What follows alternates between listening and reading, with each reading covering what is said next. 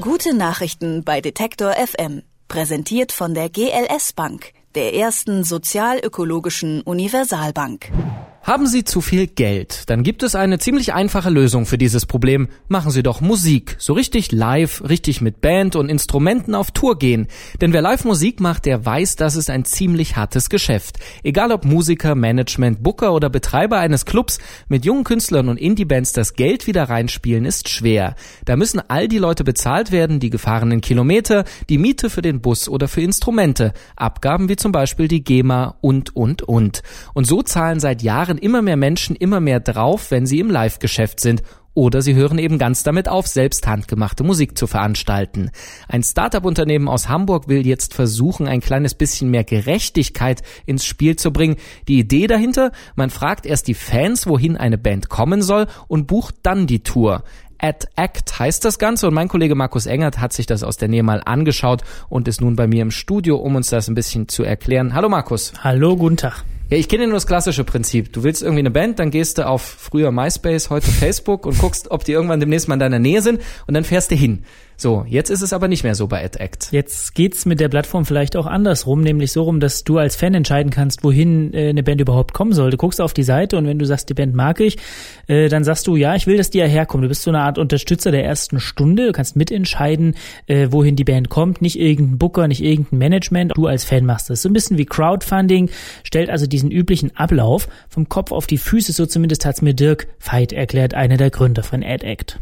Also das äh, kehrt den Prozess natürlich ein bisschen um. Das heißt, normalerweise hat der, der Fan der Band natürlich in dem ganzen Prozess der Konzertplanung eigentlich gar keinen Einfluss. Das heißt, er kann eigentlich nur hoffen und warten, dass seine Band irgendwann mal zu ihm kommt.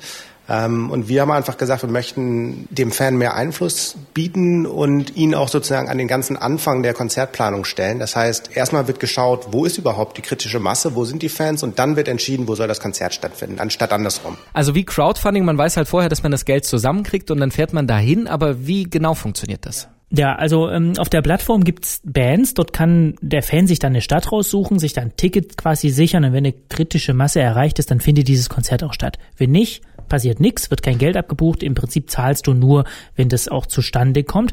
Und danach gibt es dann zwei Optionen. Option A, Fall A, der Booker oder die Band oder das Management setzen sich jetzt hin und planen dann die Tour durch oder Fall B, die haben schon Clubs optioniert, quasi so Termine dort geblockt und wenn jetzt quasi das Konzert stattfindet, dann äh, geht man in den Club und wenn nicht, dann ist der Termin ja ohnehin für niemanden interessant, weil es würde ja keiner kommen. Das Ergebnis ist also ganz einfach, statt auf Verdacht irgendwo hinzufahren, irgendeinen Club zu buchen, irgendeinen Bus zu mieten oder irgendwas und dann dort vielleicht von einem leeren Saal zu spielen, hat man im Prinzip von Beginn an schon so eine Art Grundsicherheit. Und das Ganze kostet natürlich genauso wie jede normale Karte Geld. Wie finanziert sich das? Ja, also das ist ja so eine Art vor Vorverkauf, äh, was weiß ich, vielleicht ein Drittel der Tickets, um die es geht, verkauft dann eben AdAct und die nehmen ganz normal wie jeder andere Vorverkäufer auch eine kleine Gebühr, so eine Vorverkaufsgebühr. Dich als Fan kostet es damit eben nicht unbedingt mehr, vielleicht sogar weniger, weil du von Beginn an früh gekauft hast und wenn das Konzert nicht zustande kommt, kostet es dich eben gar kein Geld. AdAct verdient dann eben auch gar nichts. Wenn es aber zustande kommt und du kannst dann doch nicht hingehen, dann ist es wie bei jedem anderen Ticket auch, die Knete ist futsch. Kurzum, diejenigen, die auf Tour gehen, haben ein bisschen weniger Risiko, dass das Ganze floppt. Ja, genauso kann man es zusammenfassen. Die können verlässlicher planen. Die Fans können dafür sorgen, dass die Band eben auch wirklich zu ihnen kommt. Dirk Veit, eben einer der Gründer, ist äh, jedenfalls überzeugt, dass da eigentlich jeder nur Vorteile von hat. Also der Vorteil für die Fans ist ganz klar, dass sie tatsächlich mitbestimmen können. Das heißt, anstatt eine Liste von Konzert, Konzerten sozusagen ähm, zu bekommen, kann er tatsächlich direkten Einfluss nehmen. Der Vorteil für den Veranstalter ist natürlich ganz klar die Risikominimierung. Ich trete nicht einfach ein Konzert los und lasse den Vorverkauf loslaufen, sondern ich schaue vorher, ist es für, für die alle involvierten Parteien überhaupt finanziell interessant. Wer das natürlich ganz anders sehen wird oder vielleicht auch schon sieht, sind diejenigen, die bisher Tickets verkaufen, diese großen Vorverkäufer. Aber wer weiß, vielleicht integrieren die ja irgendwann diese Idee auch bei sich. Und jetzt sollen ja auch die Fans davon profitieren. Gibt es da schon Feedback, wie die das finden? Also die hatten erst zwei Kampagnen bisher, machen jetzt mh, hm, gleich die dritte, aber hier sind äh, bei den beiden Kampagnen bisher wohl auch schon Städte bestätigt worden, die man vorher gar nicht so gedacht hätte, haben sie mir erzählt.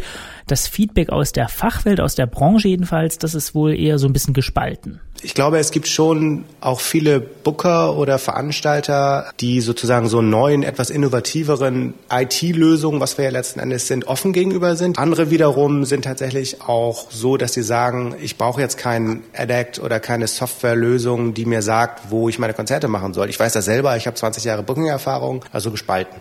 Aber man könnte ja meinen, die finden es überhaupt nicht gut, weil es denen ja am Ende ein Stück von ihrem Kuchen wegnimmt. Ja, das ist manchmal ein kleines Missverständnis, was aufkommt, weil wir ja letzten Endes nicht diejenigen sind, die beispielsweise eine Booking-Agentur ersetzen würden, weil wir mit dem regulären Booking, was sozusagen nach uns nachgelagert ist, eigentlich gar nichts zu tun haben. Das würden nach wie vor diejenigen machen, die ihren Job sehr gut machen und da hätten wir auch natürlich auch gar keine riesige Kompetenz drin und das wollen wir uns auch gar nicht anmaßen, sondern wir sind ja letzten Endes eher im Bereich Ticketing unterwegs. Das heißt, ähm, eigentlich geht kein Stück vom Kuchen neu, wird nicht neu verteilt, sondern es ist sozusagen nur äh, diese Ticketprovision, die normalerweise an einen Ticketing-Dienstleister gezahlt werden würde, würde dann in dem Fall halt an uns fließen. Also manchmal kommt so ein bisschen das Missverständnis auf, dass wir Booking-Agenturen ersetzen wollen, was wir aber gar nicht wollen. Das sagt Dirk Veit. Er hat zusammen mit Hilco Icons eine Firma gegründet und die wollen etwas mehr Fairness ins Live-Musikgeschäft bringen. Die Idee, Fans können wie in einer Art Crowdfunding sagen, wohin sie ihre Lieblingsbands haben wollen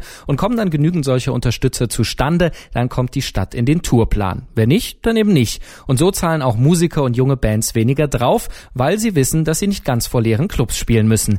Ad Act heißt das Ganze und Markus Engert hat es uns vorgestellt. Danke, Markus. Dankeschön. Gute Nachrichten bei Detektor FM. Präsentiert von der GLS Bank, der ersten sozialökologischen Universalbank.